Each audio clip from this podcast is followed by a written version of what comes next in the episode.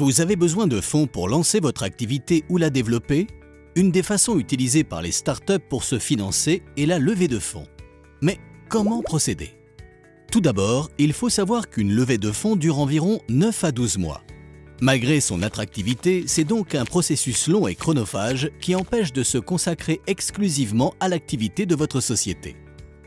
Avant de contacter des investisseurs potentiels, il est indispensable de bien se préparer en listant tout d'abord ceux qui pourraient être pertinents.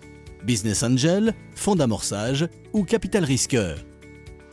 Il faut ensuite élaborer un dossier de présentation qui pourra être envoyé pour une première prise de contact, avec par exemple une présentation rapide de votre entreprise, le pitch et le business plan. Un investisseur intéressé par ces premières informations vous demandera des documents complémentaires et plus approfondis qu'il est judicieux d'avoir aussi préparés en amont. Lorsqu'un investisseur a montré de l'intérêt et que vous êtes parvenu à un accord préalable sur les grandes lignes de l'investissement, celui-ci va vérifier les informations que vous lui avez transmises, vous demander des compléments et procéder à ses propres recherches pour avoir une idée précise de la situation de votre entreprise et identifier les risques potentiels.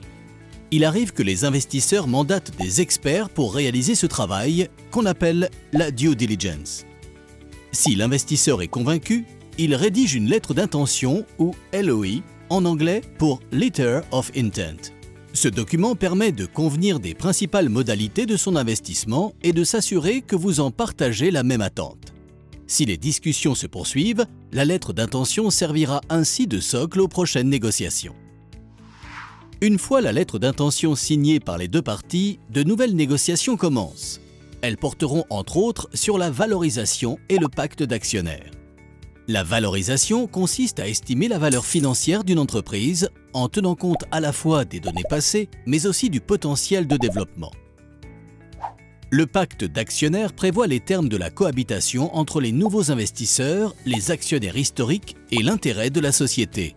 Gardez bien à l'esprit que vous ne serez plus maître à bord si vous n'êtes pas majoritaire.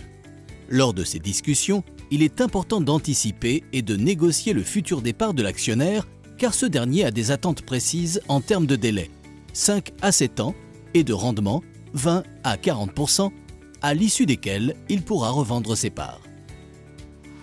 Enfin, lorsque les négociations sont finies, le pacte d'actionnaires est signé et l'investisseur acte son financement au cours d'une assemblée générale extraordinaire.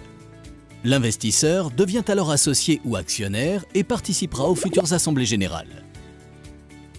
Félicitations, vous avez maintenant obtenu les fonds nécessaires pour faire évoluer votre activité.